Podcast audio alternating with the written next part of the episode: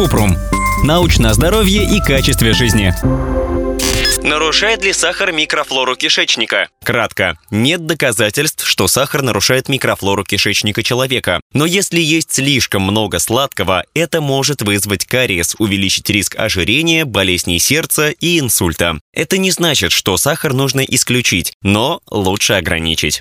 Подробно. В исследованиях на животных ученые выяснили, что сахар в больших количествах нарушает баланс микробиоты. Из-за этого у мышей усиливаются воспаление и проницаемость кишечника кишечника. Однако пока нет крупных научных исследований на людях, которые доказывают, что сахар влияет на микрофлору кишечника. Кроме того, как мы съели сладкое, простой сахар переваривается ферментами в тонком кишечнике и немного во рту. Затем сразу попадает в кровоток. Поэтому маловероятно, что в толстый кишечник, где есть микробиом полезных кишечных микроорганизмов, попадает много сахара. Не стоит исключать сладкое, но нужно следить, сколько сахара вы съедаете ежедневно. Как не переедать сахар, мы говорили в наших подкастах. По рекомендациям Американской кардиологической ассоциации норма потребления свободных сахаров для женщин до 100 калорий или около 6 чайных ложек в день. Для мужчин 150 калорий или около 9 чайных ложек. Для детей ограничения строже.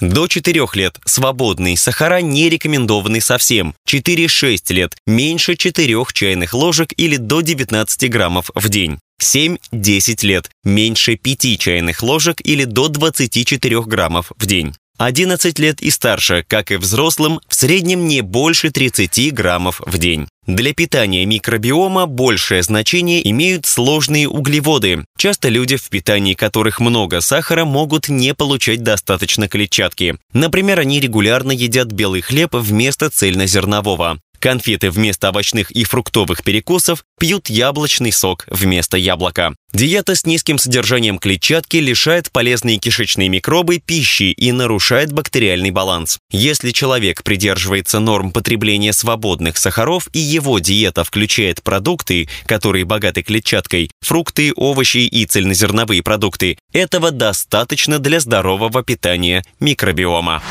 Ссылки на источники в описании подкаста. Подписывайтесь на подкаст Купрум, ставьте звездочки, оставляйте комментарии и заглядывайте на наш сайт kuprum.media. Еще больше проверенной медицины в нашем подкасте без шапки. Врачи и ученые, которым мы доверяем, отвечают на самые каверзные вопросы о здоровье. До встречи!